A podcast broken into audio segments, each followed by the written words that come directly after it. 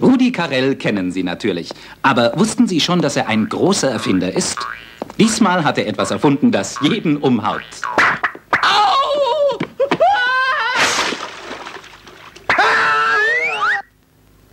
Ah, Oskar, wo bist du? Moment. So.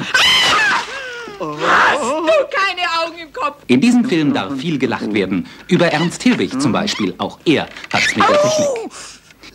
Der Mädchen sind leider ne Schau. Sie wollen dich fangen, das weißt du genau.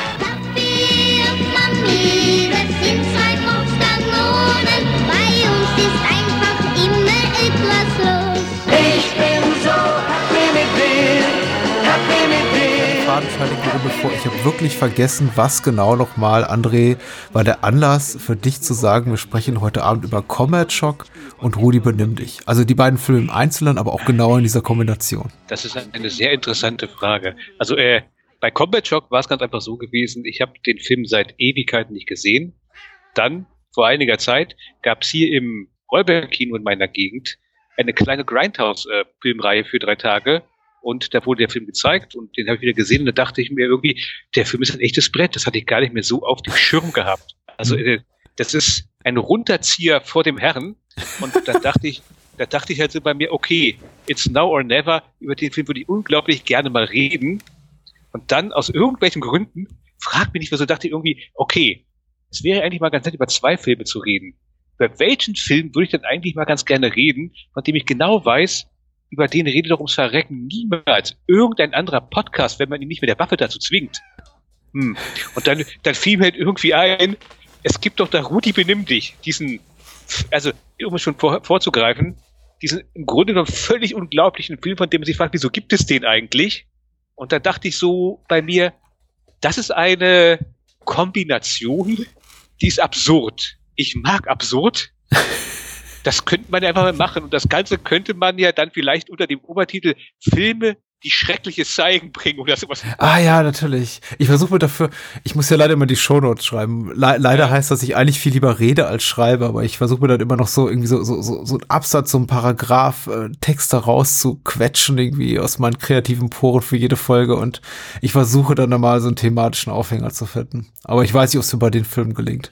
Also auch Wie gesagt- nervig ist gerade mein Kater. Ich muss den gerade mal rausschmeißen. Eine Sekunde. Ja, Leute, das ist das echte Leben hier im Podcast. Aber Rudi wird rausgeschnitten. So, das war die Katze.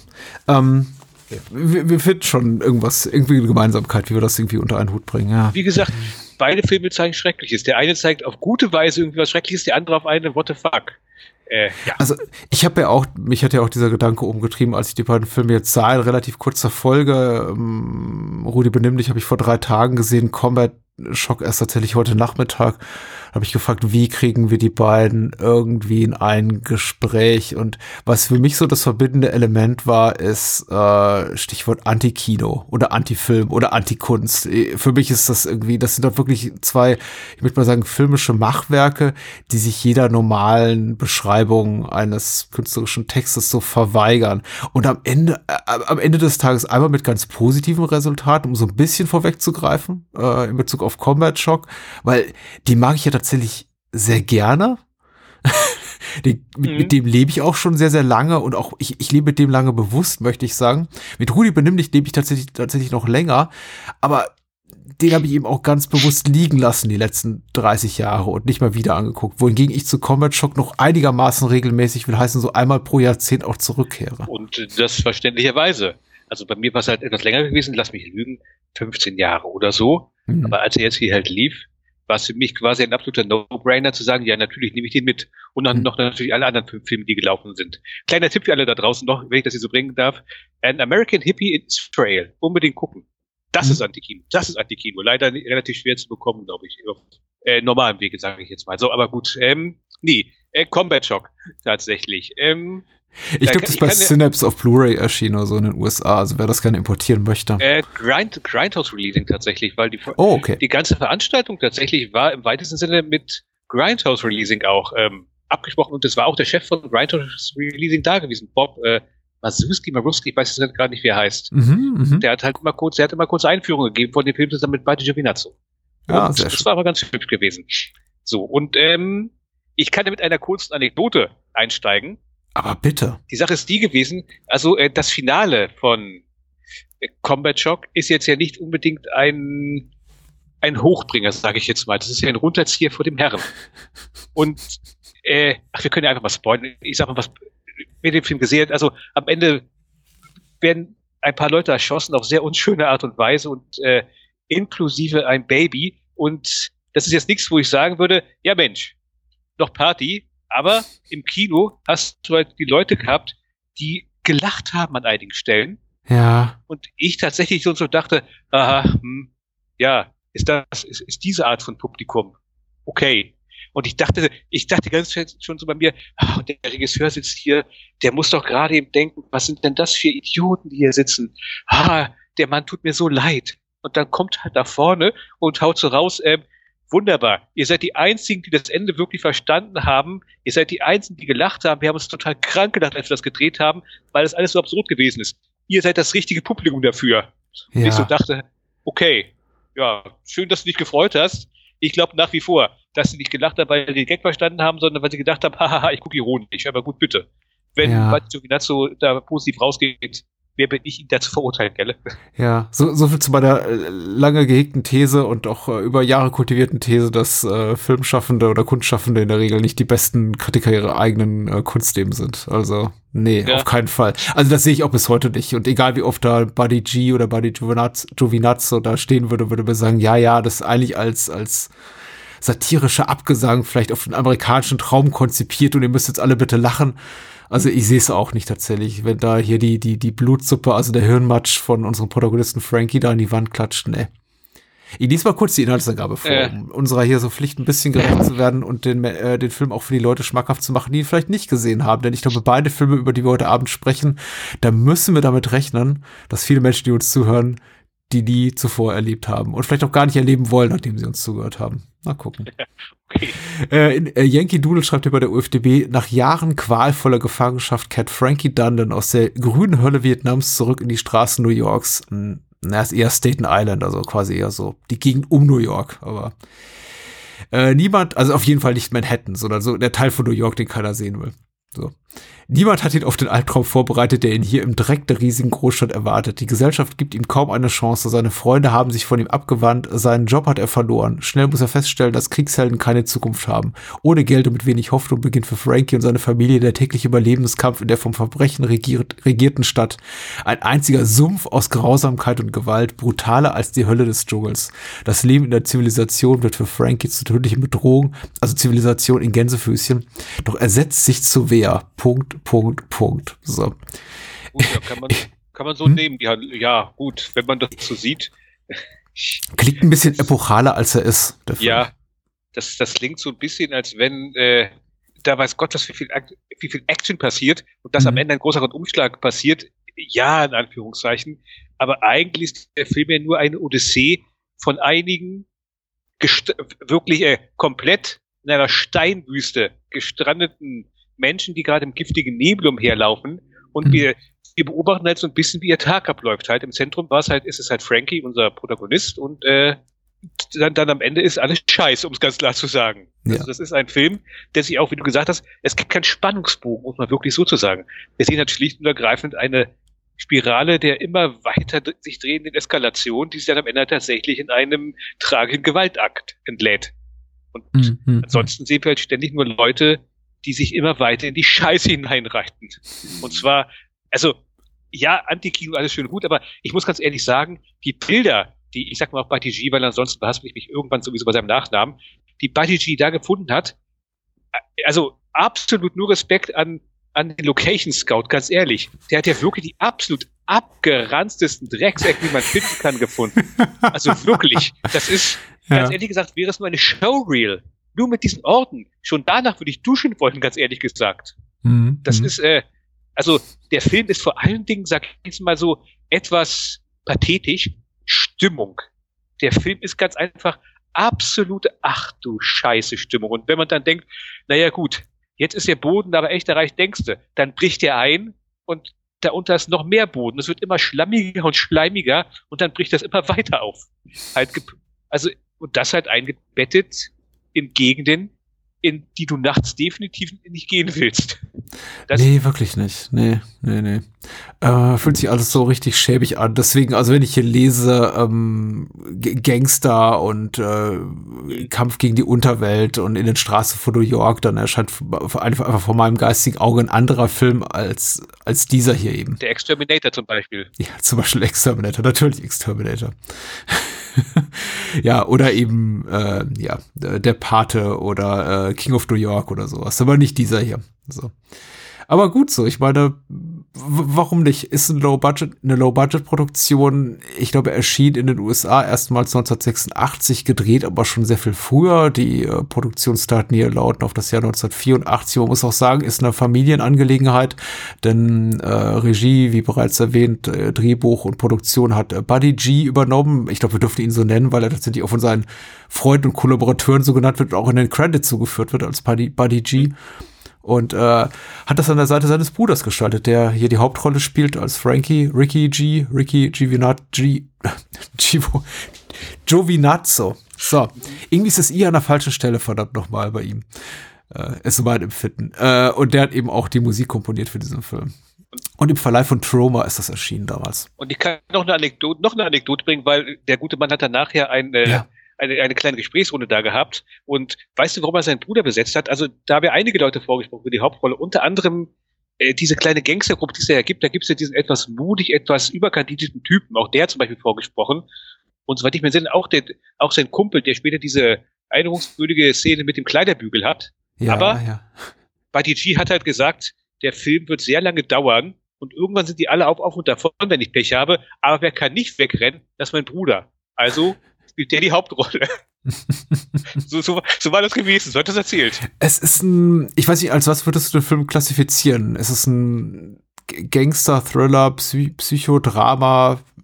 Äh, ganz eindeutig, also zumindest Drama. Hm. Also äh, Gangster, ja, Gangster kommen vor, aber das ist jetzt ja nicht der Hauptbestandteil des ganzen Films, auch wenn sie natürlich dazu beitragen, dass unser Protagonist am Ende dann halt äh, eskaliert, aber tatsächlich im Großen und Ganzen tatsächlich eher Heimkehrdrama, behaupte ich mal ganz einfach. Hm. Ja, ein Heimkehrdrama. Der ultra bösen Art und Weise. Ich würde mich vielleicht sogar normalerweise sagen, ja, der sleasigen Art und Weise, aber Sleaze hat ja immer auch so ein bisschen sowas, äh, oh, da kann ich mich so ein bisschen dran aufgeilen. Aber ganz Ja. ehrlich gesagt, Personen, die jetzt sagen würden, ah, Combat Shock, geile Sache, ah, bin ich ja, ah, ja richtig mitgefeiert. Nee, sorry. Mit diesen Leuten will ich vielleicht kein Bier trinken gehen, um es ganz klar zu sagen. Ja, ja. Der Anfang ist gar nicht so unähnlich zu dem von dir eben erwähnten Exterminator, der im Grunde sich auch mit diesem Film ja so die, die, die, die, Prämisse so ein bisschen teilt. Da ist ein Kriegsheimkehrer aus dem Vietnamkrieg und der ist offenbar von allen verlassen und sucht jetzt so seinen äh, Weg in der Gesellschaft oder außerhalb der Gesellschaft. Er sucht einen Platz irgendwo, um sich da, weiß nicht, ein Leben aufzubauen.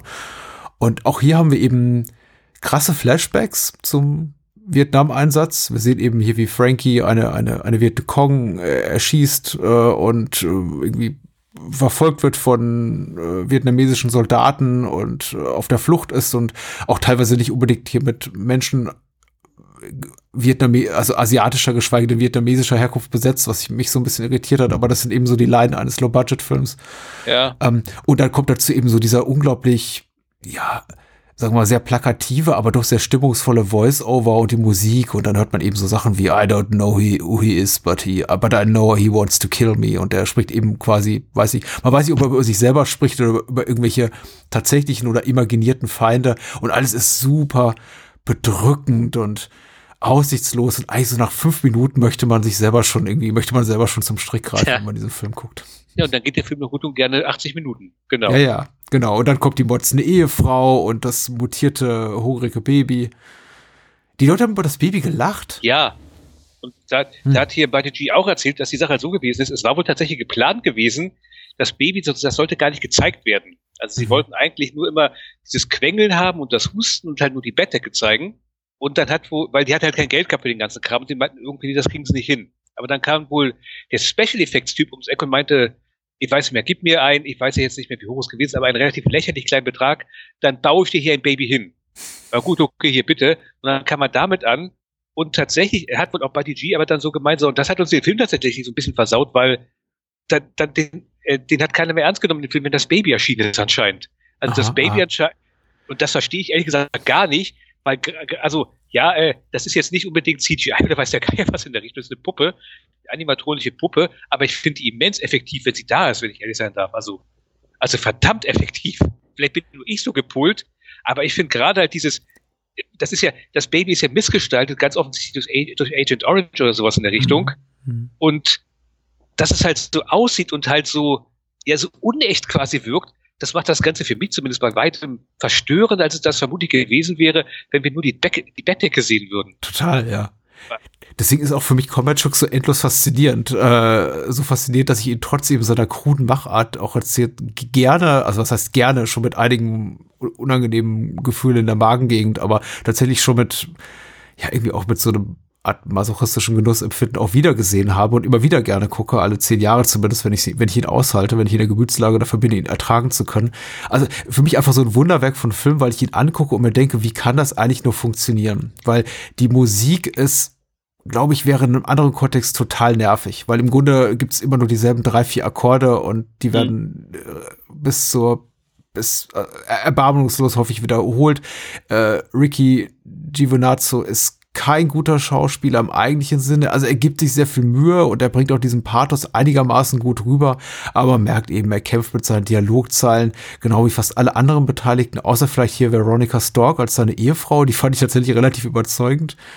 Aber auch das Baby, ja, es ist eigentlich im eigentlichen Sinne, also im konservativen Sinne schlecht getrickst. Das ist so, was so das Design betrifft, geht's in die Richtung von, von, von dem Baby in, in David Lynch's Eraserhead, aber eben nicht so ausgefeilt.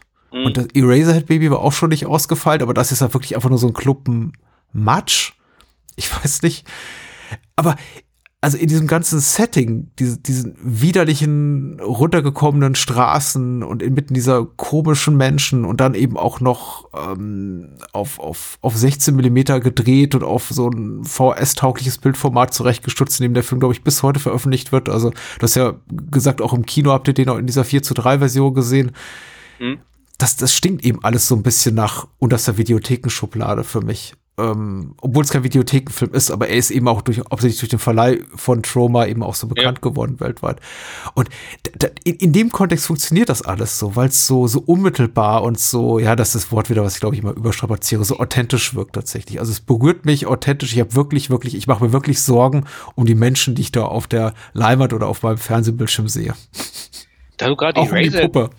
Ja, da du gerade die Razorhead angesprochen hast, die Frage kam tatsächlich auch, weil jemand fragte dann dort halt, äh, war Eraserhead irgendeine Form von Inspiration? Weil halt eigentlich die Handlung ist eine Variante von Eraserhead, wenn wir mal ganz streng rangehen würden. Mhm. Wir haben einen überforderten Vater, der durch ein merkwürdiges Tal läuft, während zu Hause seine Frau freidreht, um böse zu sagen. Er ist nicht so ganz darauf eingegangen, aber er meinte, zumindest was die, was halt den Sound angeht, war Eraserhead wohl ganz klar ein Vorbild gewesen. Also Ja. und ähm, ja, aber wir, wir können ja mal sagen, also mal ganz kurz an der in Anführungszeichen Handlung entlanghangeln und mal den Leuten eine kleine, äh, einen kleinen Hinweis, also so, so eine kleine, äh, sag schon, Orientierung zu geben, wie großartig unser armer Ricky sich da, also Frankie, sorry, Frankie halt ähm, sich da durch, durch, die, äh, durch die Gegend da halt durchleiert. Also als er aufwacht, ist ja erstmal, die Wohnung ist völlig versifft, es ist nichts zu essen da, also wirklich nichts zu essen da. Noch nicht mal, keine Ahnung, Gewürze, die du aus der Hand ablecken könntest. Es ist nichts da, sondern im Ja. Kühlschrank nur abgelaufene Milch. Nichts weiter. Mhm. Es ist noch nicht mal irgendwas da für das, für das Baby zum Füttern. Und eigentlich, wenn man es genau nimmt, ist ja der Aufhänger der Handlung so simpel wie möglich. Die Frau sagt, ey, geh los und hol was zu essen und einen Job. Und dann geht er los. Nachdem, und nachdem erstmal sein Schnürsenkel abgerissen ist. Hm. Dann geht er halt raus in die Stadt und begegnet halt lauter gestrandeten Existenzen. Existenzen. Unter anderem halt seinem Kumpel, dessen Name jetzt leider nicht mehr geläufig ist, Äh, Mike. Ja. Mike, der halt einen Schuss braucht. Hm. Und ähm, das äh, ist tatsächlich, also es gibt tatsächlich eine Sache, er, er, er kommt dann ja irgendwann tatsächlich an sein Heroin und kommt dann an, an eine Problematik tatsächlich, die recht interessant ist, weil sowas habe ich nie gedacht. Er hat das Heroin, aber er hat einfach keine Spritze mehr. Und er kann sich auch keine leisten.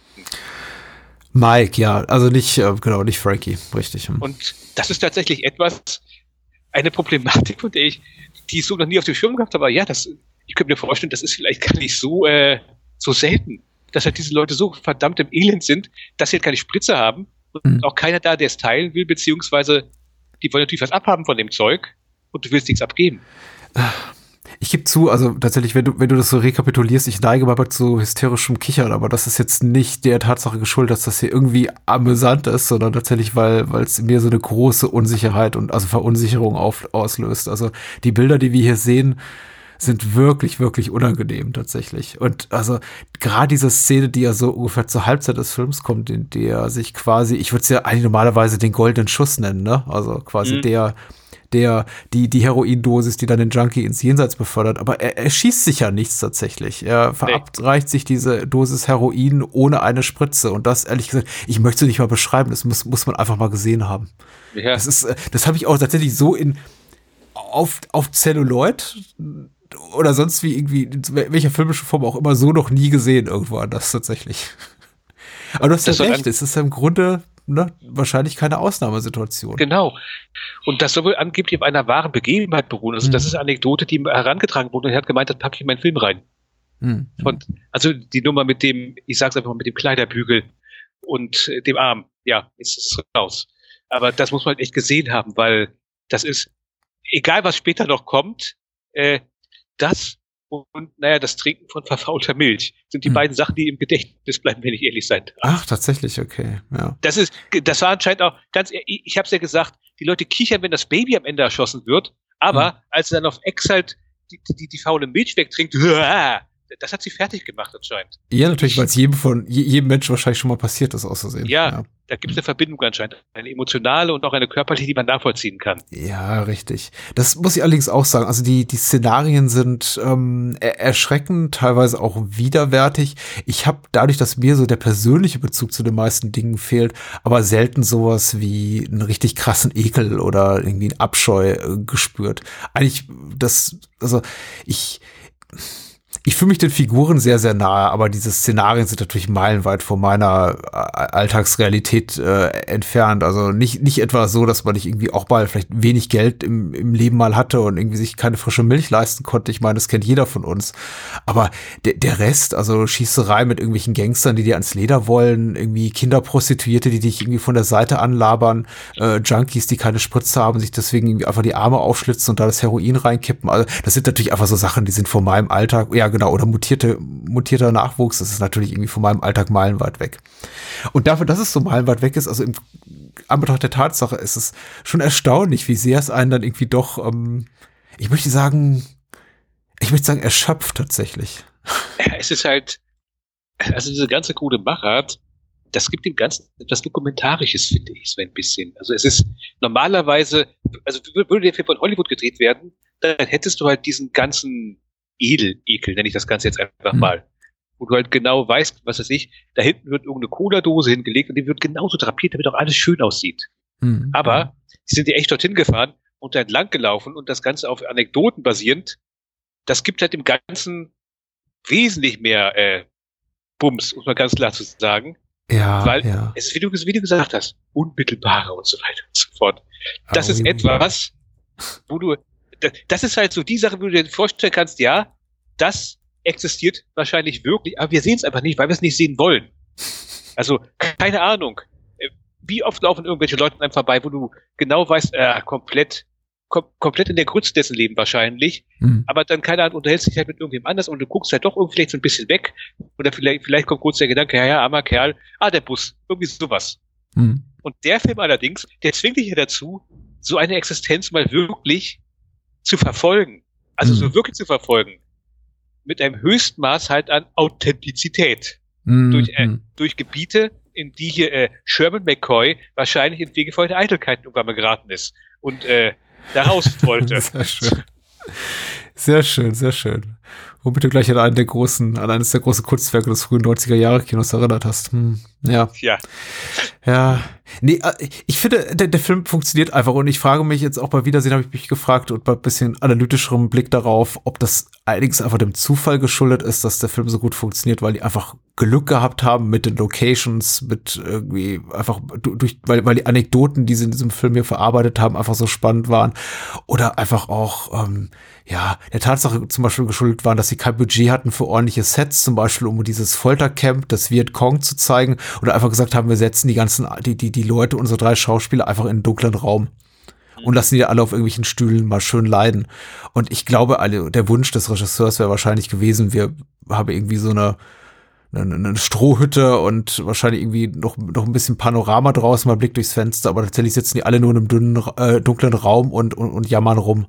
Aber das verleiht dem Film schon wieder sowas fast, ich möchte nicht sagen av avantgardistisches, aber sowas ähm, Abstraktes auch auf der Bildebene, was im kompletten Widerspruch zu dem steht, was wir vorher eben sehen, was sich eben sehr, sehr realistisch anfühlt. Also es hört, fühlt sich ja wirklich so an, also diese ganzen schmutzigen Ecken, die sind ja nicht hergerichtet für den Film, die sind einfach so, nehme ich jetzt einfach Ja. mal an.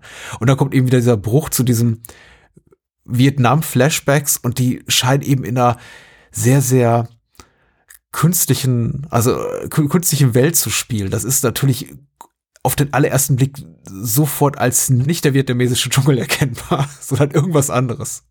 Die Wälder in New Jersey oder so. Ja, was man halt macht, wenn man halt kein Geld Ja. hat und nach Vietnam will, ne? Aber trotzdem wirkt's eben. Ich meine, die ganzen Kannibalenfilme aus Italien haben ja irgendwie auch in einem, in einem Fort von Italien gespielt, äh, in irgendwelchen Wäldern, die Mussolini mal angerichtet, äh, hergerichtet hat lassen oder sowas in der Richtung. Von daher passt ja, Ja. schon. Äh, Stichwort ähm, bizarre, abstrakte Szenarien. Ich fand den merkwürdigen Sachbearbeiter im Jobcenter oder wie auch immer man das zu nennen hat, irgendwie auch ganz faszinierend. Der so ankündigt mit äh, ganz großem, ganz, ganz grandiosem Habitus, äh, mir ist jetzt heiß, ich ziehe mal Jackett aus. ja. Was ich bis heute nicht begriffen habe. Äh, vielleicht ein bisschen Zeit schön. Der Film muss ja auch ein bisschen auf die, auf die La- Lauflänge kommen, die er dann hat. Was übrigens, ich, ich kann dir ja noch ein paar Anekdoten raus und sorry, ich kann sie ja sonst nicht heranbringen. Der Film tatsächlich, uns wurde gesagt, die, die Fassung, die wir gesehen haben, das ist der Director's Cut, weil Ja. der Film ist wohl vorher nie irgendwie, irgendwie so veröffentlicht worden, wie sich das Buddy G gedacht hat. Ja. Und er meinte, weil so als äh, absolute Anekdote, wo war es gewesen? Ich glaube, Island hat er gemeint oder Finnland, eins von diesen beiden Ländern. Da endet der Film ganz einfach damit, dass am Ende unser Protagonist wieder nach Hause kommt und dann ist Ende. Das ganze Finale ist weg. Der Film endet dann einfach. Hm.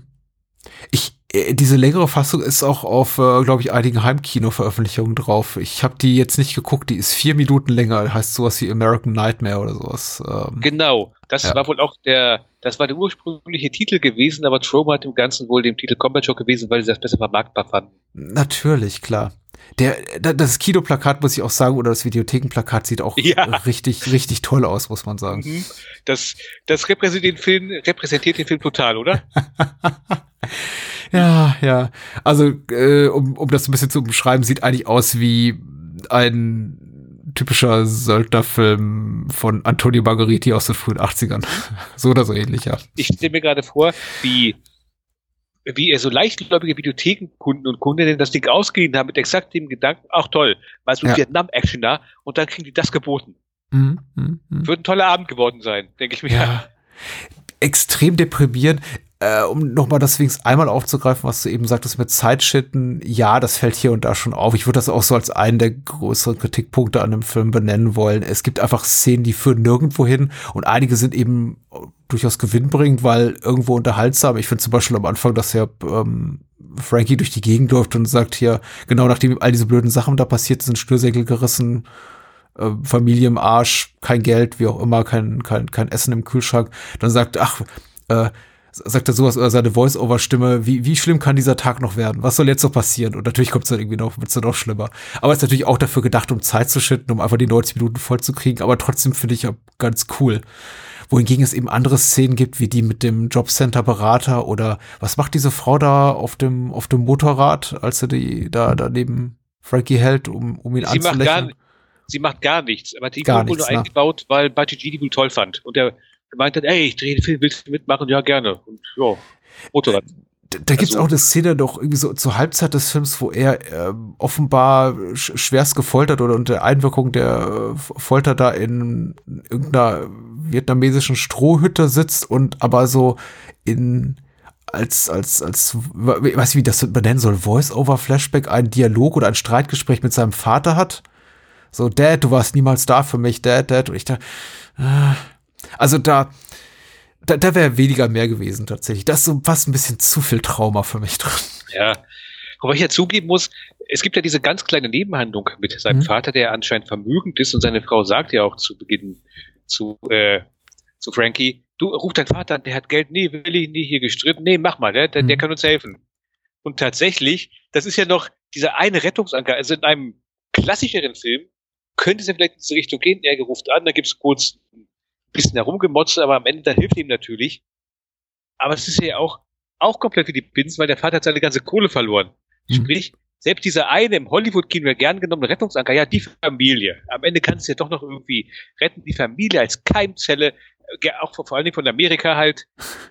Wenn die zusammenhält, dann wird das schon was. Aber hier nicht, nee.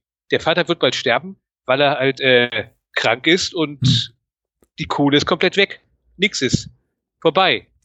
Ab dem Zeitpunkt weiß er ganz, weiß er auch ganz genau, okay, jetzt hat er gar nichts mehr, Frankie. Jetzt selbst dieser kleine, minimale Hoffnungsschimmer, weil er ist jetzt genau wieder da wie vorher gewesen, aber es hat ja noch nicht mal mehr diese vage Hoffnung, naja, wenn ich mich mit meinem Vater aussöhne, da Hm. könnte was werden. Nee, da gibt's nichts mehr. Es gibt nichts. Zip, nada. Es gibt keinen Job.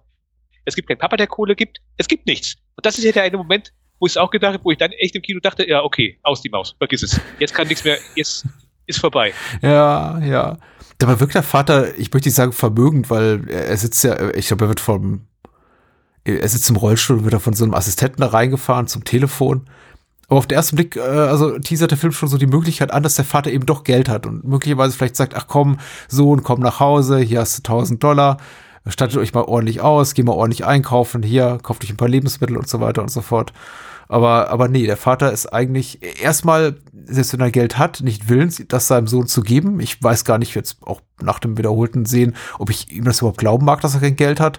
Aber er wirkt eben auch komplett verzweifelt. Zumindest so, dass er komplett mit seinem Sohn bricht und sagt dann auch, das ist eine richtig coole Dialogzeile, fand ich auch, äh, äh, I don't wanna go back. Also quasi back, äh, zu, zurück zu ihm, zu, zur Auseinandersetzung mit ihm, seinem Sohn.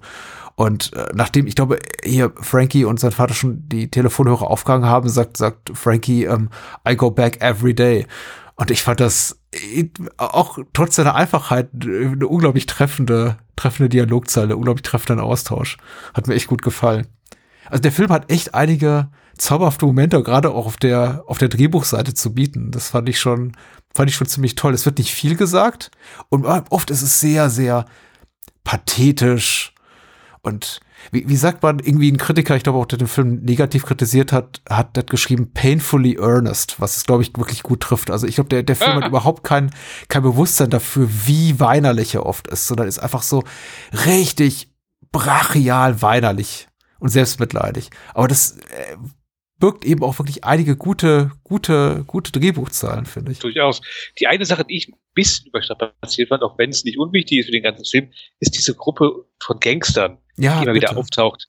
Ich finde, ich finde sie, ja, also sie sind nicht, die versorgen halt die Leute dort mit Stoff und sind natürlich halt auch, weil Frank ihnen was schuldet, der, äh, der, sag schon, der Brandbeschleuniger für das, was dann am Ende kommen wird. Mhm. Aber ich fand sie halt, äh, also während ich den anderen Figuren halt noch ein bisschen, so komisch es klingt, halt äh, Echtheit unterstellen würde, wirken die tatsächlich so, als wenn sie äh, aus Death Wish 3 rübergerannt sind oder sowas in der Richtung.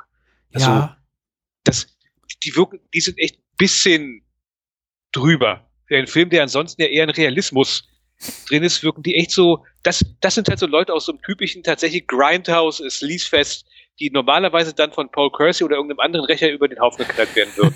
Absolut, ja. Ich glaube, die sind auch, also deren Anwesenheit ist auch dafür zuständig, dass der Film auch also in Sachen Action einige oberflächlichere Freunde am Ende so noch zu bieten hat. Also wenn die erschossen werden in, in Zeitlupe und die ähm, Bloodscripts da aus allen Rohren Blutsuppe feuern, das ist schon, Ja, das hätte, das genau, das würde auch in Death Wish 3 passen oder sowas. Ähm, aber das sind eben auch wirklich nur sehr, sehr kurze Momente innerhalb eines 90-minütigen Films. Ähm, Ja, ich sage ja nicht, dass den Film komplett ver versauen, aber das sind halt im Grunde genommen kurze Crowd-Pleaser-Momente in Total. einem Film, der, sein, der seine Crowd nicht pleasen möchte. ja, ja, ja. Weil ich Ähm, meine, das Finale ist ja dann, also Ja. unser guter Frankie läuft ja den ganzen Tag durch die Stadt und Hm. kommt dann irgendwann eine Waffe. Und dann kommt er nach Hause. Und zu Hause ist es nicht besser geworden. Und Mhm. sorry, das Finale ist der komplette Abstieg Mhm. in die Hölle. Also ganz ehrlich. Also es ist extrem hart und ich ich weiß nicht, also ich tue mich immer noch schwer damit mit der mit dem was du berichtest so von wegen Menschen haben gelacht. Ich ich käme Ja. ehrlich gesagt nie auf die Idee und ich habe jetzt irgendwie auch fast schon das Gefühl, dass es ich trete Menschen zu nahe, die uns vielleicht zuhören und zu Hause sitzen an den Rundfunkgeräten und sagen, ach, ich habe da auch gelacht bei Combat Shock immer.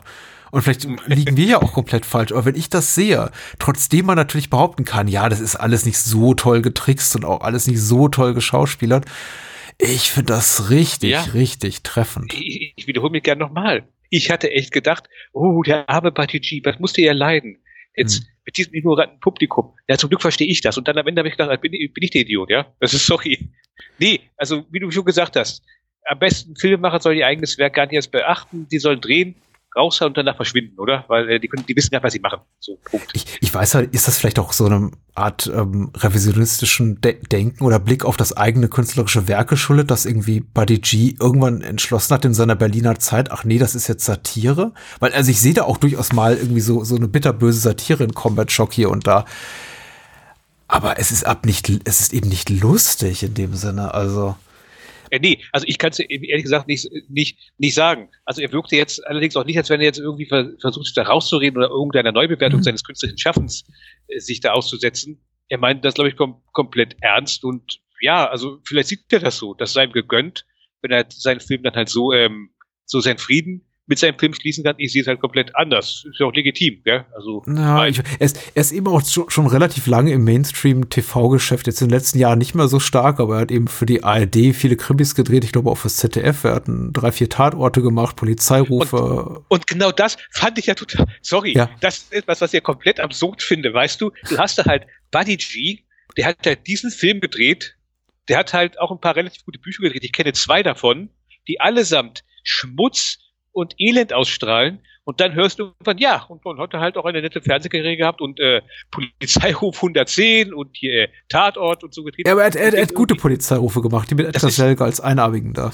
das ist absolut okay, aber das, das passt so gar nicht für mich so. so nee, so rein gedanklich passt das gar nicht. Das, äh, das ist halt der Film, das ist halt der Typ, der halt auf Staten Island in irgendwelchen absoluten Drecksecken Leute Mhm. dabei filmt, wie sie sich mit dem, mit dem Kleiderhaken den Arm aufritzen, damit sie sich da irgendwie Heroin reinklatschen können. Und dann, Ja. ja, und dann später Tatort, was ja nun die deutscheste aller Krimiserien ist. Das ist, das, das ist so, so ein, ein Pendelausschlag, den kriege ich in meinen Kopf gar nicht rein. Das ist, das ist ungefähr genauso, wenn du mir jetzt gesagt hättest, ja, und irgendwann ist David Bowie dann nach Lüdenscheid gegangen.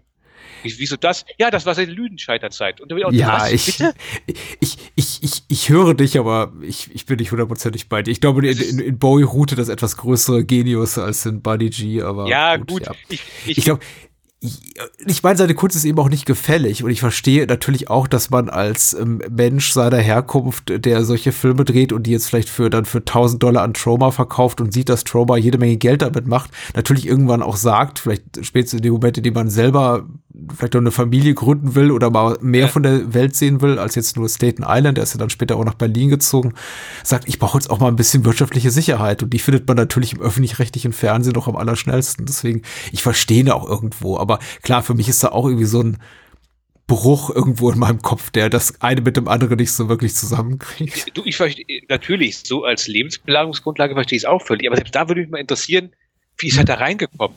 Also ich, ich, ich, ich stelle mir gerade irgendwie so vor, wie er halt zu einem ARD oder von mir aus WDR-Redakteur geht und sagt, äh, schönen guten Tag, ich will den Tatort drehen. Ja, Mensch, wenn Sie mal hier sitzen, was haben Sie denn bislang gedreht? Nun, ich habe da diesen Kriegsfilm, gucken Sie mal rein. Mhm. Das, wie gesagt, ja, das ist im Grunde genommen eine Diskussion, die vermutlich auch zu nichts hinführt, aber ich noch mal kurz zum Schluss, zum Schlussstrich dann darunter, Das passt für, das passt für mich so als, als logische Kausalkette so gar nicht zusammen. Aber es sei ihm gegönnt, dass er davon leben kann, konnte oder kann.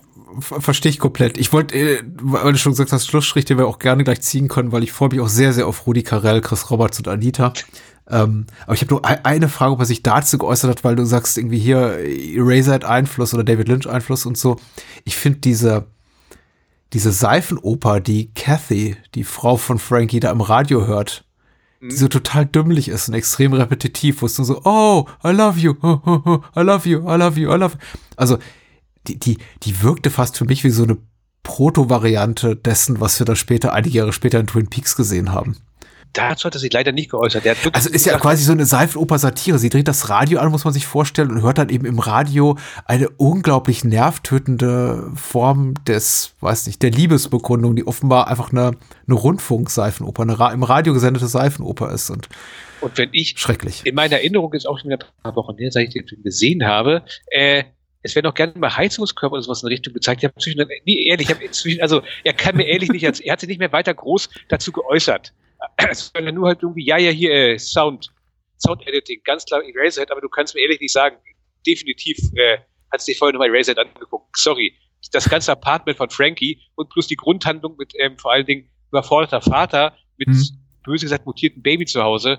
Sorry, das ist Eraserhead, ganz klar. Ich fand's interessant, jetzt auch gerade, ähm, weil mir, mir, mir diese Problematik letztens in so einem Roberta Findlay-Film begegnet ist, die ja auch ähm, in, Indie-Filmproduzentin war. Oder, oder immer noch ist, sie ist ja immer noch unter uns, ähm, aber macht eben, glaube ich, aktiv keine Filme mehr. Äh, de- der sind immer so rechtliche Schwierigkeiten begegnet, will heißen, die durfte einfach nicht äh, Brettspiele zum Beispiel bei ihrem Namen nennen oder echte Produkte dann auch in die Kamera halten, also die als echte Produkte von echten Konzernen erkennbar waren. Und deswegen hat es mich so überrascht hier bei äh, Combat Shock oder überrascht mich immer wieder hier diese, diese Kellogg's Produkte zu sehen. Weil an einer Stelle, glaube ich, stopft sich so Kathy diese Schoko Crispies oder so da rein. Und äh, ich bin immer der Meinung, wenn sowas irgendwie ein Anwalt mitkriegt von so einem Konzern wie Kellogg's, da sagen die doch ganz schnell, nee, nee, nee, also nicht in diesem Film, bitteschön. Ach, ich könnte mir vorstellen, der Film war einfach zu klein und zu ranzig, muss ganz böse Ja, sagen. ja. Das ist vermutlich, ist einfach keinem aufgefallen, denke ich mal. So. Und dann hat Trauma den ganzen Tag irgendwann rausgebracht. Trauma, zu dem Zeitpunkt, als der Film rauskam, war Trauma ja auch mehr so diese irgendwie, lass mal, die, die Ja. riechen bestimmt Putze.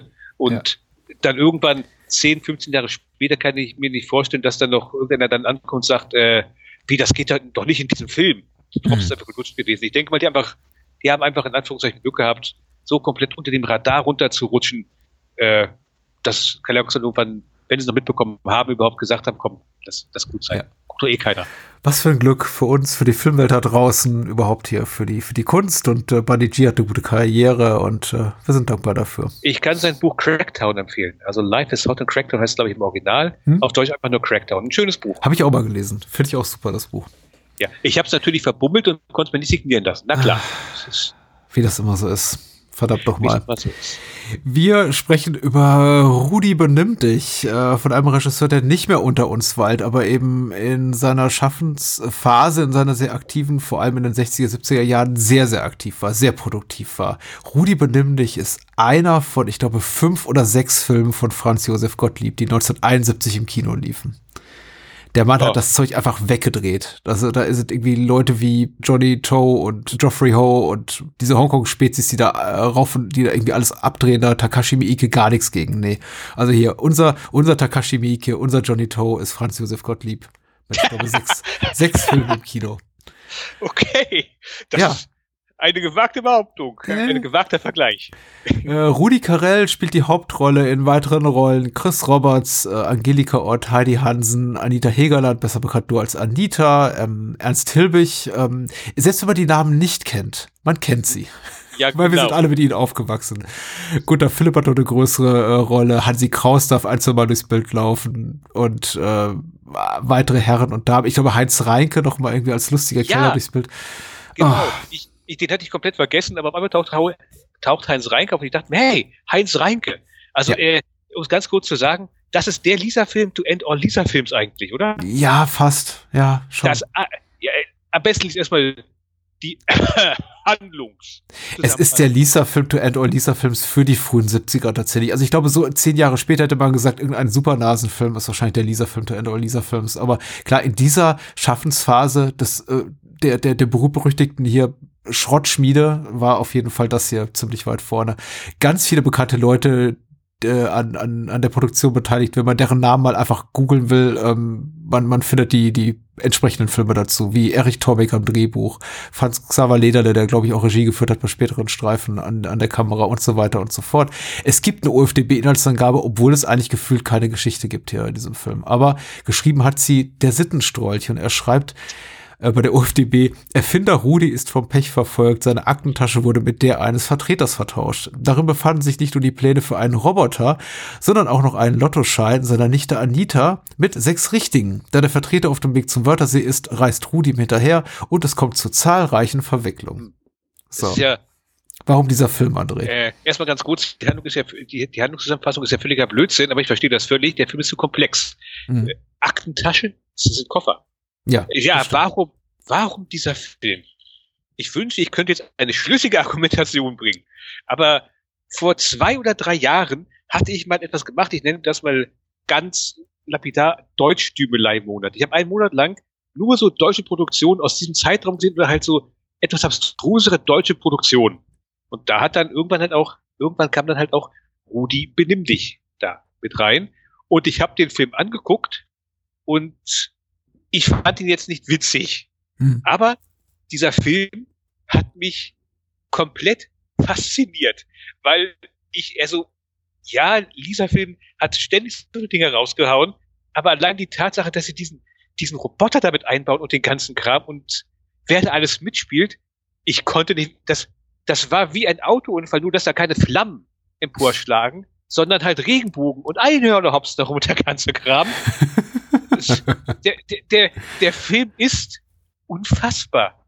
Ich, also, ich sage das immer wieder gerne. Ich- stelle mir gerade vor, es ist, wann kam der Film raus? Sekunde? 71. 1971. Hm. Es ist 1971. Der Kinosaal ist voll.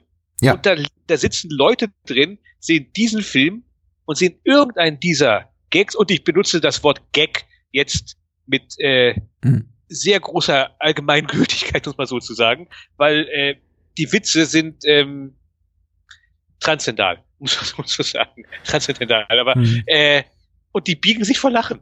Also, um mal ganz kurz einen Gag zu bringen, dem im Gedächtnis geblieben ist, Rudi und Chris Roberts stehen halt in der Wohnung von Rudi und das Telefon klingelt. Und Rudi greift halt irgendwo hin und hält sich, ich glaube, keine Ahnung, eine Flöte ans Ohr und dann, hallo? Hallo? Ah, Flöte. Oh, ist ja eine Flöte. Ja, genau. Kurz, kurz rumgegucke und dann ist das Telefon aus irgendwelchen Gründen im Papierkorb. Wir holt's raus. Hallo. Und das sind, das, das sollen vermutlich zwei Gags in einer ganz hohen Schlagzahl sein. Und ich denke mir, what the fuck? Und da haben die Leute, ich, das, das muss ja quasi so sein, der eine Gag, das, das, das wirkte auch so, als wenn die beiden Gags hintereinander genau getimed wurden. Also im Grunde Mhm. genommen so, Rudi holt die Flöte ans Ohr und sagt, hallo, hallo, so, das Lachen ebbt langsam ab. In der Zeit merkt Rudi seinen Fehler, guckt sich kurz um, entdeckt das Telefon im Papierkorb, holt es raus, hallo und wieder gelache, weil hahaha, das Telefon war im Papierkorb. Was für ein verplanter Typ. Ja, lustig. natürlich. Und das ist halt die Sache. Ich unterstelle dem Film tatsächlich, da haben sich Leute sogar Gedanken gemacht, so, okay, wie timen wir jetzt die Gags? Wie bauen wir das auf? Wir wollen ja, dass die Leute aus dem Lachen nicht mehr rauskommen, aber wenn wir die Gags in zu hoher bringen, dann merken sie vielleicht den nächsten gar nicht. Hm. Also, der Film wirkt auf eine gewisse Art und Weise so, als wenn sich da echt Leute Gedanken gemacht haben, wie inszenieren wir das jetzt relativ kompetent? Aber der Film, und das klingt jetzt böse, ich bitte nicht missverstehen, aber der Film ist einfach nicht kompetent. Es ist ein Anti-Film. Hm. Würde ich jetzt irgendeinem einem 20-Jährigen diesen Film zeigen, der verprügelt mich danach. Ja, vermutlich. Tatsächlich, ja.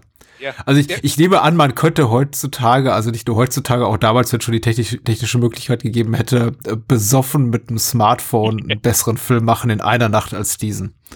Wahrscheinlich. ist, ich, ich würde tatsächlich auch, das fällt mir ein bisschen schwer und dann wiederum auch nicht, das Wort Spielfilm oder Komödie für diesen Film nur im weitesten Sinne als so klassifizierendes, umschreibendes no Nomen verwenden wollen.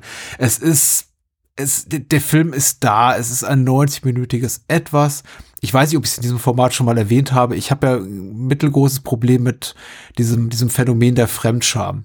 Es gibt ja Leute, denen ist nichts peinlich. Also denen ist selber nichts peinlich, aber denen ist auch nichts peinlich, nicht peinlich, wenn sie auf Szenarien treffen oder irgendwie in Situationen landen, wo sie andere Leute um sie herum peinlich benehmen.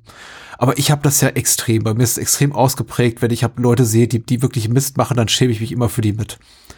Und dieser Film war für mich echt ein Kampf tatsächlich, weil ich eben in jeder zweiten, in jeder zweiten Szene gemerkt habe, und also förderlich war für den Filmgenuss war tatsächlich, dass die, dass viele von den Menschen, die man hier vor der Kamera auch sieht und auch hinter der Kamera tot sind. Und ich einfach weiß, okay, die, die haben jetzt ihre Ruhe und die müssen sich für gar nichts mehr schämen. Aber schon dieser Beginn mit dieser Szene der Wohnung und der Flöte, dem Telefon, dann dem Tritt vor die Tür und dieser Schrottmühle von Rudi und wo er dann eben dagegen tritt und meint, irgendwie das Auto kann man doch nur mal einen Schuss bringen und dann tritt er gegen das Auto und dann fällt eben die Stoßstange ab. Aber das ist alles so, so völlig frei von jedwedem komödiantischen Timing. Also wir haben einfach nur eine totale, wir sehen halt Rudi vor sein Auto treten, Sie haben kurz einen Dialog so mit, weil Chris Roberts fährt eine heiße, heißen Schlitten und Rudi eben nicht. Und dann tritt er eben halt diese, diese Stoßstange ab und es passiert nichts. Es gibt keinen, keinen, keinen, keinen musikalischen Tusch irgendwie. Es gibt keinen Schnitt. Es gibt nichts, nichts auch im Schauspiel, was mir zeigt, oder ist jetzt gerade was Lustiges passiert, sondern einfach, einfach eher so ein halb gelangweiltes, Statement von Rudi Carell so, oh ja, das Auto sah auch schon mal besser aus. Und dann tritt er eben gegen das andere Ende vom Auto und da fällt da auch irgendwie eine Radkappe ab oder sowas. Und da, das ist eben, wie, wie auch die Szene, die du gerade beschrieben hast, ungefähr das Humorniveau, auf dem wir uns 90 Minuten bewegen. Da ist kein Witz. Menschen sind einfach da und benehmen sich so grenzwertig, ich möchte lieber sagen asozial, weil das ist zu negativ konnotiert, aber als als wären sie noch nie mit anderen Menschen in ihrem ganzen Leben in Kontakt gewesen. Und wir sollen es, glaube ich, lustig finden. Exakt das. Das Tolle ist ja auch, dieser Film hat ja, Handlung ist ja auch ein sehr weitläufiger Begriff. Also es gibt halt etwas, das bringt die Geschehnisse ins Rollen. Aber das Ganze folgt ja auch keiner wirklichen Dramaturgie, muss man sozusagen. Das Ganze ist ja im weitesten Sinne eigentlich nur eine Art Nummernrevue, die in, ich sag mal, fünf von zehn Fällen damit endet, dass ein, endet das in einer Szene, dass einer ins Wasser fällt. Ja, natürlich. Und das Oder ist immer lustig. gesungen. Oder beides, ja. Ja, genau. Und, also, ah, ich, ich wünsche, ich könnte sagen, ja, jetzt, jetzt greifen wir mal das Fleisch von dem Film ab, aber das ist ja, ist ja das Problem. Es gibt im Grunde genommen nichts. Also, ähm, was ich vorhin sagte mit äh, der Lisa, Lisa Film to End All Lisa Film ist aber tatsächlich, dieser Film ist ein Konglomerat aus echt allen, also fast allen Motiven, die Lisa Film zu der Zeit und noch zwei, drei Jahre länger halt immer verwurstet hat. Also ich sag nur, ich, ich tippe mal, das wird so, also ich denke mal, der initiale Gedanke gewesen ist bei dem Film, so, was machen wir jetzt als nächstes? Und dann haben sie eine Zielscheibe gehabt und da waren zwei Schilder dran. Gags im Schlosshotel oder Gags in der Penne. Mhm. Und dann hat einer einen Pfeil geworfen und das fiel aufs Schlosshotel. So. Und da haben sie gemacht, so, wir müssen uns irgendwas machen, was uns wieder an den Wörthersee führt. Das ist doch das Schloss am Wörthersee, oder? Also das Schloss am Wörthersee. Ich glaube schon, ja. So, äh, und dann haben sie halt eine Handlung gemacht, die die Leute dorthin bringt, haben sich bestimmt doch alle gefreut, weil, ach wunderbar, wieder ein paar schöne Wochen am Wörthersee. Ja, klar. Ja, ja. Und dann sind sie halt hingefahren und dann ging es halt weiter. So, was brauchen wir, was mögen die Leute denn bei uns? Nun, sie mögen es, ah, diese, nee, also zunächst mal kommt ein Element, was fast, was auch in fast jedem zweiten Lisa-Film vorkommt, ist halt, du hast halt eine Autoritätsperson, keine Ahnung, entweder ist das ein, ein Besitzer von einem Hotel oder ein Direktor oder halt ein Firmenchef und der will, entweder muss irgendwas gerettet werden, also das Hotel, oder halt in der Schule soll irgendwie was Großes renoviert werden, oder der Firmenchef will so ein richtig dickes Geschäft machen und da kommt jetzt demnächst diese Person, die das in die Wege leitet, die wichtige Person. Und alles wird darauf vorbereitet, die ganzen Mitarbeiter werden geeicht, ey, wenn der Herr, keine Ahnung, wenn der Herr Müller kommt, dann, dann wird hier alles, dann wird dieses ranzige Gebäude, hier glänzt alles, alles ist super. Wir nehmen uns ganz pico, pico bello. Der muss glauben, dass hier alles läuft wie geritzt. Und dann Mhm. passiert nämlich Folgendes, dann kommt Eddie Arendt an.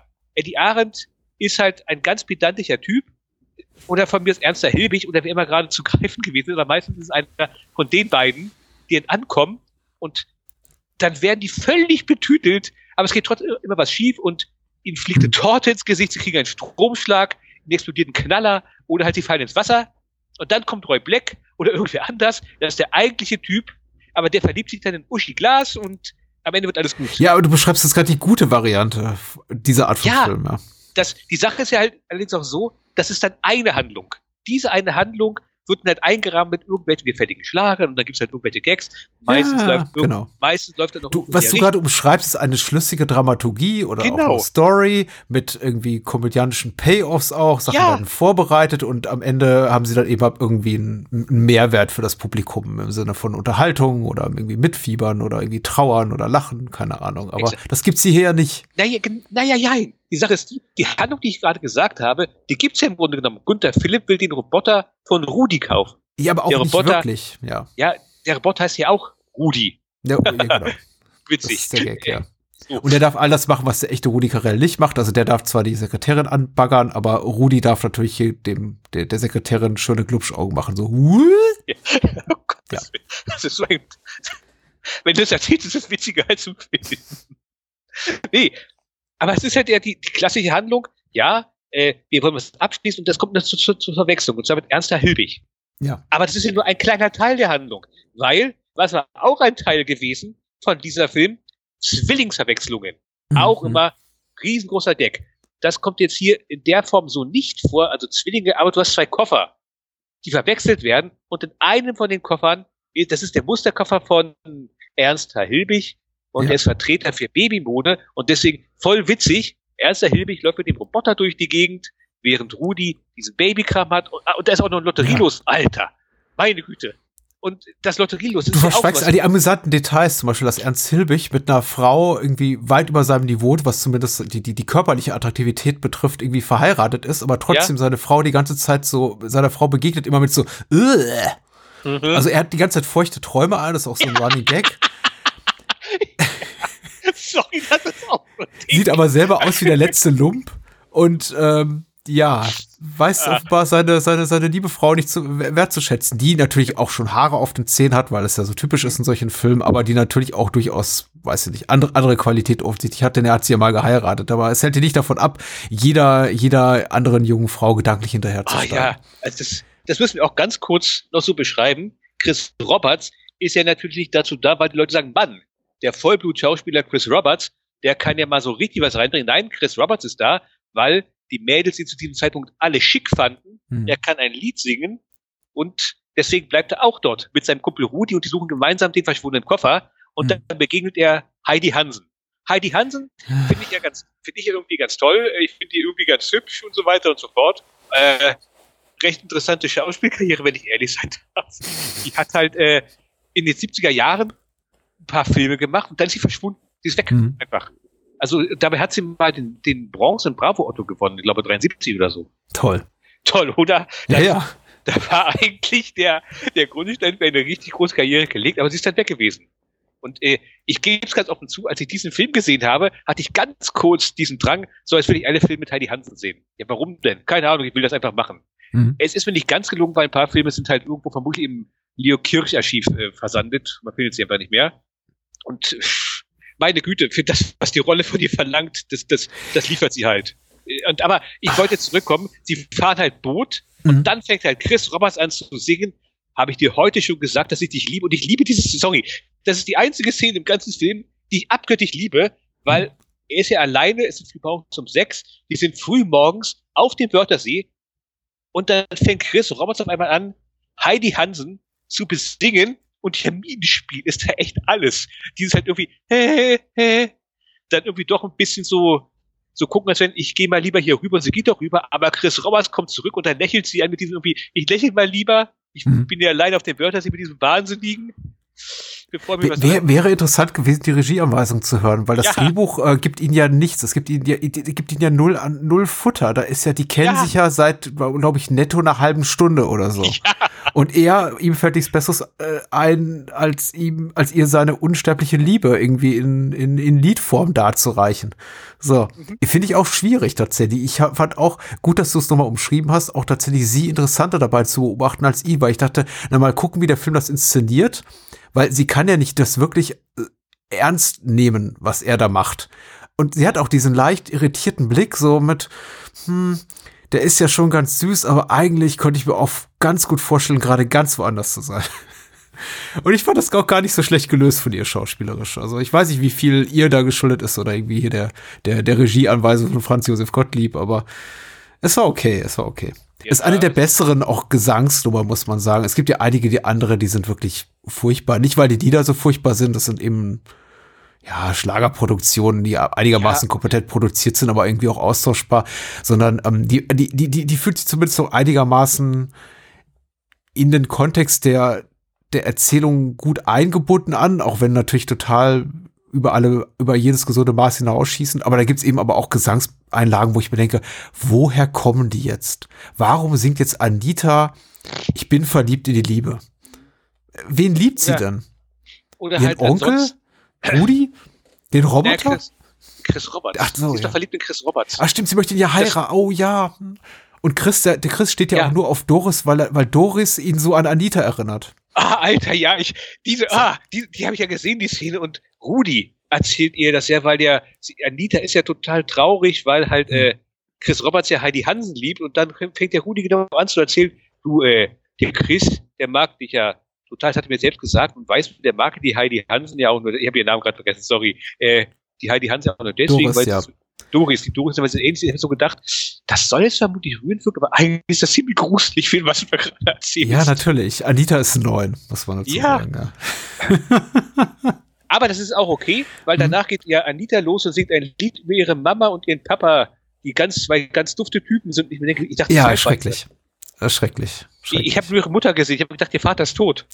Aber es, So, und jetzt, jetzt, ich muss mal kurz jetzt hier ein, ein, eine Lanze brechen für diesen Film. Ich bin mit dieser Art von Kino leider groß geworden. Und ich habe einige von diesen Filmen leider auch in den letzten Jahren mal wieder gesehen. Und ich muss sagen, so im Kontext meiner me- meiner verschiedenen Wiedersehen, auch mit den Lümmelfilmen, die einige Jahre zuvor rauskamen, ist dieser Film nicht so schlecht, wie er klingt. Ich fand ihn in den ersten fünf bis zehn Minuten fast unerträglich und irgendwann zieht er einen so rein wie ein Sog und man ist bereit, sich irgendwie da, da darauf einzulassen, damit abzufinden, was dieser Film ist, nämlich einfach nur ein militant unlustiges, also aggressiv unlustiges Sammelsurium an bekloppten Szenarien von Leuten, die offenbar nur daran interessiert waren, möglichst wirtschaftlich profitabel und zügig aus dieser Sache rauszukommen, weil keiner, und deswegen qualifiziert das für mich sich fast schon hier als, als maximale Antikunst, damit vielleicht auch schon wieder als Kunst,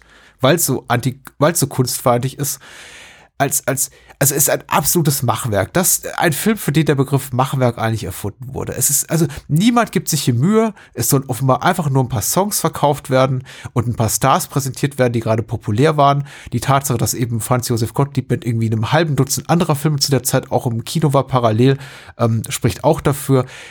Keiner gibt hier einen Scheiß darauf, was hier vor der Kamera passiert. Und ich glaube, dieses, dieses auch offensichtliche, uns geht's hier nur ums Geld und um einfach unsere, un, unsere eigenen Star-Persona, die wir uns hier so in der Entertainment-Branche zugelegt haben, so ein bisschen zu schärfen und das Publikum daran zu erinnern, wir sind auch noch da und wollen Geld verdienen. Also der Film geht so aggressiv offen damit um, dass ich ihm nicht mal richtig böse sein kann. ja, natürlich, das, das, also der Film ist von ent, entwaffnender Naivität. Affen, äh, entwaffnender äh, Inkompetenz, sagen wir Ja. es mal ganz einfach so. Aber das ist so Ding, es ist kompetente Ja, Inkompetenz. Das ist halt, es ist ja, ich meine, natürlich kann man jetzt hier stundenlang sitzen und sagen, boah, das, dieser Gag, äh, es wäre, man könnte jetzt hier ein leichtes, es wäre ein leichtes auch zu sagen, boah, lauter Knallchargen bauen nur, Hm. sind furchtbar. Das sind ja keine Knallchargen, das ist der Gag an der Sache. Weil du hast hier Leute, mal ganz klar gesagt, Gunther Philipp. ja, Gunther klar. Philipp, Gunther Philipp zum Beispiel ist ein absoluter Vollblutkomödiant. Ja. Der, der kann ja was. Er kann ja nichts dafür, dass er hier eingesetzt worden ist, wie der werte Budgie G in unserer vorherigen Besprechung hier. Aber wenn man ihm sagt, hier, guck mal, Geld, der muss ja auch von irgendwas leben, gell? Und keine Ahnung, abends, es gibt ja diese, diese nette ähm, Anekdote, die der Richter mal über Theo Ling gebracht hatte Hm. über irgendeinen von den Pauker-Filmen, wo dann halt, äh, ich glaube, Eddie Ahrens zu Theo Ling gesagt haben soll, boah, Theo, gleich, gleich kommt diese Szene, diese, diese furchtbare Szene und dann irgendwas mit Wasser. Ganz furchtbar. Und dann soll Theo Ling wohl gesagt haben, Eddie, was immer auch passiert, vergiss nicht, ich bin Burgschauspieler. Also ein Wiener Burgtheater. Und ich denke Ja. mal, das ist genau das Ding gewesen. Das sind halt alles Leute gewesen, die spielen Theater. Ernster Hilbig. Mhm. Mal ganz kurz auf Ernster Hilbig hingehen. Ernster Hilbig wurde von Lotte Lorenz als Komödien geholt. Der war Ja. also im Kabarett unterwegs. Der hat Theater gemacht. Später von mir ist halt Volksschauspieler. Jetzt vielleicht auch nicht unbedingt so die große intellektu- intellektuelle Kunstform, aber Mhm. Theaterschauspieler und so weiter und so fort, Hörspiele, er war auch mal, glaube ich, Intendant oder sowas gewesen. Und plus, der kann ja was. Also die eine Sache ist ja, Ernster Hilbig, der ist ja immer in solchen Rollen eingesetzt worden. Natürlich, ja. Die einzige Sache, wo mir einfällt, wo er auch eigentlich diese Rolle spielt, aber im gänzlich anderen Kontext ist Blutiger Freitag, glaube ich. Da Mhm. ist er ja, im ersten Drittel dabei und wird dort von Heinz Klett und seinen Kumpanen so als so eine Art irgendwie, äh, auch den nehmen wir mal ironisch mit diesen Idioten, mitgeschleppt. Und das ist ja im Grunde genommen auch die Ernster Hilbig-Rolle, die wir hier sehen, aber in einem komplett tragischen Kontext gepackt. Und das funktionierte ganz wunderbar. Ich finde es sehr schade, dass er halt nie wirklich mal die Möglichkeit bekommen hat, auch mal so richtig ernste Sachen zu machen, weil das konnte er anscheinend ja auch. Sprich, du hast halt dort Profis. Du hast halt auch Leute, die sind einfach nur da. Rudi Ja, Carell ist ja. halt Rudi und äh, Chris Roberts ist halt Chris Roberts. Aber wie gesagt, He- Heidi Hansens Mietenspiel auf dem Boot. Und das ist auch absolut okay. Ob sie jetzt äh, dafür Oscar bekommen hat, hätte vermutlich nicht. Also sprich, kompetente Menschen werden halt, Total. ja, Es ist aber einfach, äh, ich, ich glaube, die verstehen alle ihr Handwerk. Ich glaube, sie sind einfach nur am, am falschen Platz. Ich hätte ihnen ein vernünftiges Drehbuch gegönnt. Andererseits denke ich mir eben, vielleicht sind sich auch Gottlieb, Tomek und Co. der Tatsache bewusst, dass sie eben hier es nicht überwiegend mit ausgebildeten Schauspielerinnen und Schauspielern zu tun haben, sondern eben mit Showstars. Und deswegen geben sich überhaupt keine Mühe, Leuten wie Rudi Carell, Chris Roberts, Anita und so irgendwie was Vernünftiges in den Mund zu legen. Guter Philipp, Reinke, äh, Heidi Hansen, die Angelika Ott, die, die, die machen ihre Sache schon besser, weil die verstehen offenbar ihr Fach. Das ist ja auch irgendwie alles, alles, äh, alles gut. Aber der ganze Rest, ich, ich, sind halt Gesichter. die, die die bedienen eben auch einfach nur ihr Image, ihr bestehendes Image, was darauf basiert, dass man sie eben aus Schlagersendungen und Fernsehshows kennt oder aus dem Radio. Und das ist eben so, ich, ich denke, das funktioniert. Andere Filme haben das bewiesen in unterstützenden Rollen, wenn solche Menschen wie eben Carell oder Roberts irgendwie Gastauftritte haben. Es funktioniert nicht, wenn sie den ganzen Film tragen müssen. Also wie gesagt, der, ich möchte auch wirklich, ich bin im Film überhaupt nicht böse. Es ist ein furchtbarer Film, aber er ist, das absolut recht, er ist kompetent inszeniert. Da ist handwerklich nichts falsch dran. Es schadet einfach nur, es, es mangelt einfach nur an, an, an Schauspieltalent. Also technisch ist nichts falsch dran, aber irgendwie das Künstlerische, das leidet eben, das Drehbuch ist schwach und ich glaube, man hat auch einfach hier und da kein Geld. Das ist mir besonders aufgefallen. Erstmal in, in der Tat so überhaupt, dass, das, dass der Film zwar im Schlosshotel angesiedelt ist, aber ganz wenig im Schlosshotel spielt, sondern hauptsächlich auf dem Campingplatz Ja. und in irgendwelchen trostlosen Straßen da am Wörthersee. Und ähm, eben auch, dass in, in den kleineren Nebenrollen Figuren auftauchen, bei denen ich mir das öfteren dachte, haben die dafür keine echten Schauspielerinnen oder Schauspieler bekommen? Zum Beispiel, wenn hier, äh, ist es Chris Roberts gegen diesen Ringer antreten muss? Und dann ist halt dieser ältere Herr mit kaum einem wachen Muskel am Körper. Und dann sitzt Anita im Busch und sagt, oh, jetzt wird der Chris gleich zusammengeschlagen. Und ich denke mir, warte mal, von dem, von dem alten Herrn da im Ring, der, der kann ja kaum noch gerade stehen. Haben die keinen echten Ringer bekommen oder Boxer? Ich find's traurig. ja, aber Und Hansi Kraus hatte der keine Zeit, keine Lust, Ja. dass der irgendwie nur einmal durchs Bild. Warum ist der da? dann irgendwann kommt ja auch noch hier Pete Glock, glaube ich, heißt er, oder? Oder äh, und Hans Pete Terofal. Krüger. Pete Krüger, danke, ja. Und Ja. Hans Terofal sind auch noch da. So, im, im letzten Viertel wurde eine Gangsterhandlung etabliert. Mhm. mhm. Also der Film ist all over the place. Das ist der, der handlungsloseste Film voller Handlungen, den ich je gesehen habe. Hm, Ja, tatsächlich. Ich, ähm, ja, irgendwie, Und ja, warum wollen alle diesen, es ist, warum wollen alle diesen scheiß Roboter haben? Der kann genau zwei Sachen. Er kann Mädchen unter den Rock glotzen Ja. und Leute in den Hintern treten oder in den Schienbein. es, ist insofern ein Wunder der Technik, als dass er irgendwie in einen Koffer passt und natürlich sich so bewegt, als würde ein Mensch in silber angemalten Pappkarton stecken. Also das ist natürlich, was schon so irgendwie die, die Bewegungsfähigkeit betrifft, schon beeindruckend, aber er kann eben gar nichts. Nein. Außer jungen Frauen nachstellen und ähm, Rudi benimm dich sagen. Nicht viel Ja. mehr tatsächlich, ja. Nein. Und warum den jemand haben will, ja, keine Ahnung. Aber ich verstehe einiges an dem Film nicht. Der Film will eben, dass wir Sachen lustig finden, die nicht lustig sind. Und wie gesagt, er ist darin eben auch so, so aggressiv schlimm und schlecht und zum Fremdschämen, dass ich ihm wirklich nicht böse sein kann und so offensichtlich auch einfach nur auf, auf Profit aus, um irgendwas ins Kino zu bringen, was Leute 90 Minuten den Kopf zu ballert, damit sie nicht nachdenken müssen über die Tristesse ihrer, ihres eigenen Lebens. Und immerhin sind das, haben das ja anderthalb Millionen Menschen auch getan. Also der Film war ja nicht unerfolgreich. Er war einer der erfolgreicheren Filme dieses, diesen Jahres in Deutschland. Also. Ja, Star Power halt, ne? Wie du alles hast. Die Jux-Zigaretten. Das ist, also, das ist ja etwas, was der Film auch lange an, also bis die, bis für diesen Gag, die, die, die, auf diesen Gag die Pointe folgt, der sogenannte Payoff, das dauert ja ewig. Und dann ist es überhaupt nicht komisch. Oder halt die Verwechslung mit von Rudi als, äh, ah, das ist der Generaldirektor. Ah, nee, doch nicht. Eigentlich hasse ich ihn und, ah.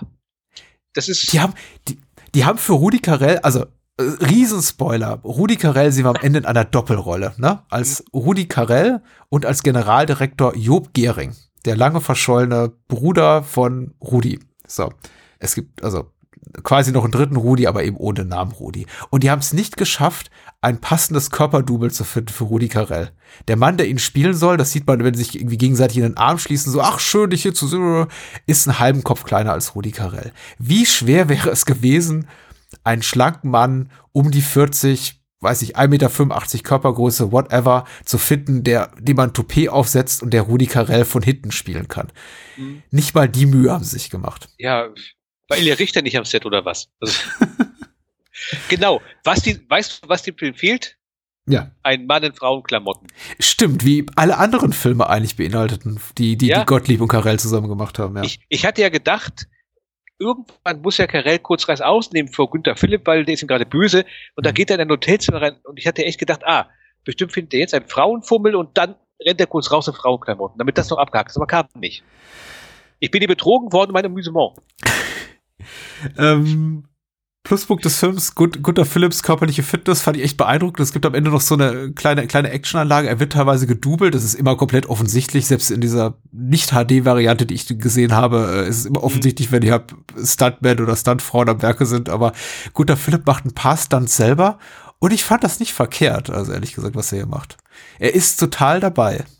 Ja, Er, er, er sprintet den Bösewicht dann hinterher. Und Gunther Philipp war ja dann, also das, der war ein absoluter Standard bei dieser Film gewesen. Der ist ja sogar noch in die äh, Gottschalk-Krüger-Ära mit rübergerettet worden und später Ja. in Piraten in der Powerplay. Ich weiß nicht, ob er danach langsam versandet ist. Ich glaube, das war der letzte Film, wo er für die tätig war. Aber ich habe jetzt seine Karriere auch da nicht so wirklich mehr mitverfolgt. Hm. Für mich ist er ja entweder der Mucki aus den Bobby-Filmen oder Das halt, stimmt, ja. oder halt von mir aus hier äh, Sigismund Sülzheimer aus dem Weißen Rüssel.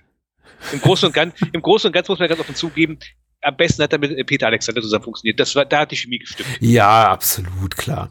Also, die sind auch alle für sich genommen ganz cool. Ich, ich, ich mochte ja auch, weil ich ja auch mit Rudi Carell aufgewachsen bin. Ich bin auch, ich, ich bin, ich bin nicht, ich bin nicht Generation Rudi Carell von Anfang an, aber jetzt irgendwie als je- jemand, der in den 80ern groß geworden ist, bin ich natürlich auch maßgeblich beeinflusst von dem Showstar, Entertainment-Star, ähm, Showmoderator Rudi Carell und seinen Sendungen. Und ich mochte ja den, ich mochte ihn ja total als, als Showmoderator. Der ist Ja. cool. Der, der, der kann das auch. Der ist, Rudi Carell ist schlagfertig, er ist eine charmante Erscheinung.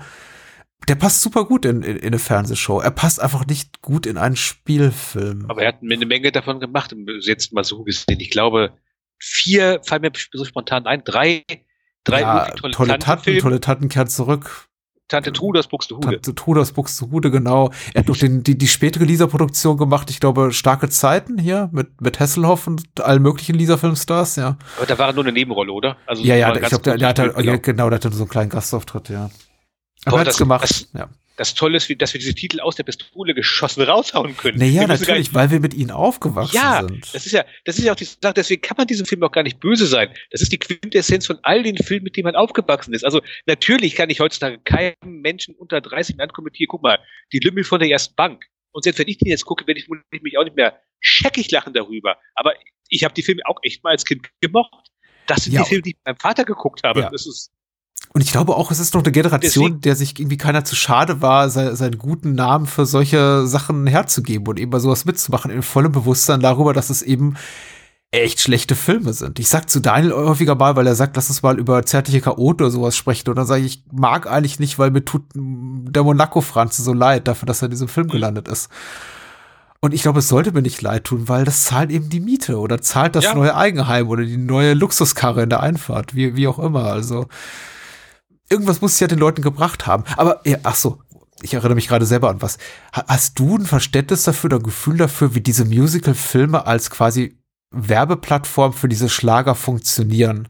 Weil ich habe diese, ich habe, ich gucke das so und gucke natürlich auch so ein bisschen mit diesem etwas distanzierten analytischen Blick darauf und denke mir, es ist ja schon so gedacht, dass jetzt Rudi Carell spät im, im Film Wir sind alle kleine Sünderlein singt oder Chris Roberts nochmal Happy mit dir intoniert und danach gehen die Leute ins Geschäft und kaufen sich die Platte. Genau. Hast du das Gefühl, das funktioniert? Weil, also mich reißen, jeder einzelne dieser Songs reißt mich komplett aus dem Film. Außer vielleicht äh, hier, der, der, der Liebesschwur von Chris Roberts und seine Doris. ich bin da tatsächlich auch der falsche Ansprechpartner, weil Musik, ich war früher nicht so wirklich auf Musik, äh, bin ich so ganz abgefahren, deswegen ich bin selten in Musikläden gegangen. Aber ich hatte tatsächlich manchmal auch so das Gefühl, dass, weil es werden ja auch Lieder gesungen, gerne in diesem Film, die waren da schon bekannt gewesen. Also wenn die Chris Roberts oder was Anita, eine von beiden singt, äh, Ich bin verliebt, die Liebe war, glaube ich, bekannt, ja. so genau, oder gehen die Leute in den Film hinein, weil sie wissen, oh, das ist der Film, da kommt dieser bekannte Schlager drinne vor. Mhm. Also ich weiß halt jetzt auch nicht so genau, wie die Veröffentlichungsreihenfolge gewesen ist und waren die Lieder vielleicht schon vor dem Film da oder und die Leute gehen deswegen rein, weil sie wissen, oh, das ist der Film, da kann ich all diese tollen Songs hören und sehe Ja. dabei noch Chris Roberts und all die anderen tollen Leute noch lustige Sachen machen. Oder ist es echt Ich- umgekehrt gewesen? Ich glaube, das ist eine richtige, richtige, das ist eine richtige Vermutung. Weil, weil sie singen ja auch zum Beispiel zu einem Zeitpunkt so ein Medley. Und da hat man schon Genau. so das Gefühl, dass die sind bekannt, die Songs, weil sie sie ja wirklich nur anspielen und dann kommt die, kommt ein Refrain und dann kommt, blenden sie einfach über einen völlig anderen Song. Ja. Ja. Natürlich sind wir beide ziemlich, äh, ziemlich sauer, dass Anita nicht schön ist, auf der Welt zu sein singt, gell? Ja, schön. Ich, ich, ah, ich darf ja nicht, okay, nee, man kriegt sofort ja irgendwie sofort, äh, wird mit einem an den Karren gefahren von der GEMA wahrscheinlich, wenn man sowas zu laut singt, ja. Ja. Oder man wird bei YouTube gesperrt, ja. Aber ich glaube, das war im selben Jahr mit Roy Black, ne? Meine Schwester stand ja total auf Anita. Also, d- diese Filme wurden ja auch tatsächlich im 80er Jahre Fernsehen noch gezeigt. Sollte man vielleicht auch mal Menschen, die uns zuhören, die vielleicht ein Ja. paar Jahre jünger sind, erinnern. Die wurden regelmäßig gezeigt. Also gerade so sehr beliebt an Samstagabenden, wenn aber gerade keine Show im ZDF war. Oder ich glaube, der, der, der passendste Zeitpunkt zur Ausstrahlung solcher Filme war immer, wenn im, im konkurrierenden öffentlich-rechtlichen Sender eine große Show lief und man eben wusste, aha, in der ARD läuft, sagen wir mal, verstehen Sie Spaß, da haben wir eh keine Chance, dann lass uns doch mal irgendwie so in die Ramschkiste greifen und noch mal die tollen Pauker oder sowas zeigen. Ja, genau. Oder halt auch sehr gerne das Ganze als Reihe zeigen. Ich weiß zumindest die ganzen äh, Lümmelfilme, Mhm. die liefen, glaube ich, gerne sonntags, 16 Uhr nachmittags, ganze Ja. Zeit lang. Bis, da wurden alle nacheinander runtergezeigt. Das war auch ganz wichtig, weil man muss ja das, der Storyline folgen können, gell? Weil, Ja, natürlich. Ich finde, ich, ich find, die sind unguckbar tatsächlich. Ich habe noch mal zwei von denen vor paar Jahren geguckt, äh, habe noch relativ wache Erinnerungen an äh, Hurra, die Schule brennt Mhm. und ich fand's unerträglich, ehrlich gesagt. Also den, den, den hier nicht. Also da fand ich Rudi benimm dich tatsächlich besser. ja, weil der Wahnsinn halt so aus, allen- aus, aus allen Rohren feuert, gell? Natürlich. Aber auch die, Pau die Paukerfilme, da, da sind eigentlich auch kompetente Menschen dabei, die in inkompetenten Müll, in inkompetenten Müll gesteckt werden. Das ist, es, ja, The- Theo Lingen halt. Sorry, da ist Theo Lingen dabei. Wie gesagt, Boxerspieler. es hat eben dann doch noch mal ein bisschen was anarchisches. Das ist das Problem ist eben, dass es nicht sich nicht übersetzt in Humor oder Komik im Sinne von haha lustig, aber du hast schon das Gefühl, die die die stand da am Set, da, da standen ganz viele Leute haben gesagt, ich habe da eine echt gute Idee. Welche? Günther Ja. Philipp fällt ins Wasser, weil ihm der Roboter in den Hintern tritt. Genial. Machen wir. Ja. Man muss ja auch sagen, Rudi tritt am Ende auch noch mal den Schurken gehörig in die Eier. Die sind an solchen Aufhängungen aufgeknüpft, die dann dafür sorgen, dass sie eben quasi aus dem aus dem Bildausschnitt, aus dem Bildkader rausfliegen und sich dann in einer Baumkrone wiederfinden. Und das ist ab so unbeholfen getrickst, als hätten sie wirklich am Tag des Drehs gesagt, ja, eigentlich soll ja der, der Rudi, der Roboter, den nur eine scheuern. Aber warte mal, ich habe ja hier dieses Seil und da steht ein Baum. Lass uns da was draus machen aus dieser Idee. Aber wie gesagt, das ist auch irgendwie, das regt mir dann wiederum auch schon wieder Sympathie ab. Also Sympathie. Bestimmt hatte Otto W. Retzer die Idee. Der, der, ich habe ja im Vorspann gelesen, der war auch dabei. Mhm. Der war überall bei allen dieser Filmen dabei. Ja, das ist ja eine, eine eingeschworene Clique gewesen dann.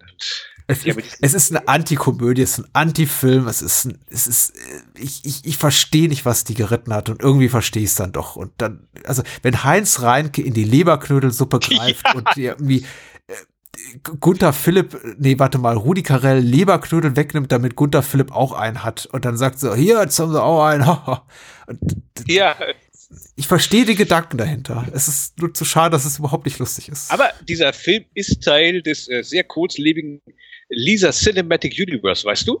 Wegen Heinz Reinke als Kellner? Nee, nee, nee.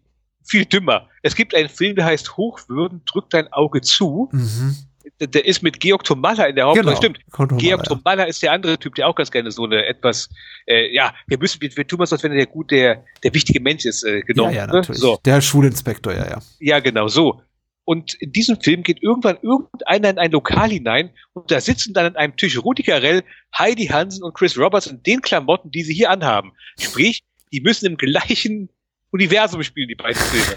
Das ist so großartig. Die haben das nicht mehr aufgegriffen. Ja.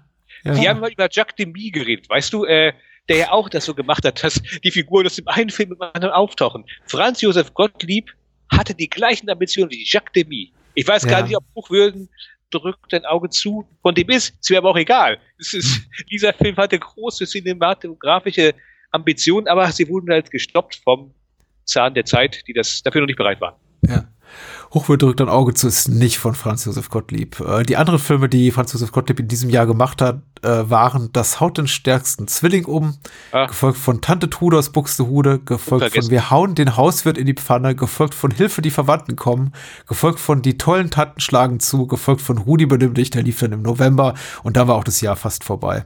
Und weiter ging es für ihn dann im nächsten Jahr mit Liebesspiele junger Mädchen, zu dem er auch das Drehbuch geschrieben hatte. Lie Liebesspiel junger Mädchen klingt jetzt aber ehrlich gesagt so nach dem Schulmädchen-Report-Dingens. Ja, ja, in, in die Richtung ging es ja dann auch tendenziös so, ne?